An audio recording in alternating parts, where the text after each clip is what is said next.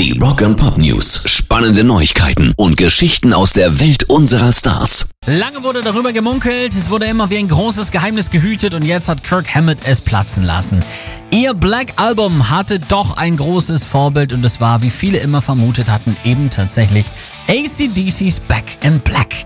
Es war Anfang der 90er. Die Grunge Revolution war in vollem Gange und es war schwer zu dieser Zeit erfolgreichen Metal zu machen, sagt der Metallica-Gitarrist. Und deshalb wollten sie ein Album wie Back in Black, eine LP voller Singles, Songs, die wie Singles klingen, es aber nicht sind.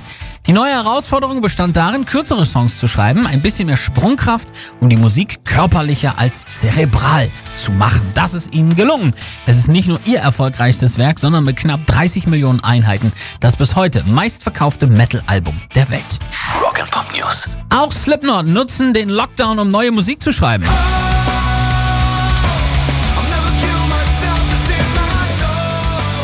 Während der Präsentation zu ihrem eigenen Whisky machte Mastermind Clown Andeutungen in diese Richtung und Frontmann Corey Taylor bestätigte die dann auch direkt. Ich habe gerade vor ein paar Tagen mit Clown gesprochen.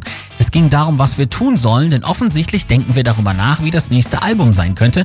Und er ist schräg drauf. Junge, das ist bombig. Ich liebe es, wenn er in dieser verrückten Verfassung ist, denn ich weiß, dass ich Zeug hören werde, das ich niemals zuvor gehört habe. Klingt also hervorragend. Wir freuen uns also auch da auf was Neues in 2021. Pairs Rock and Pop News.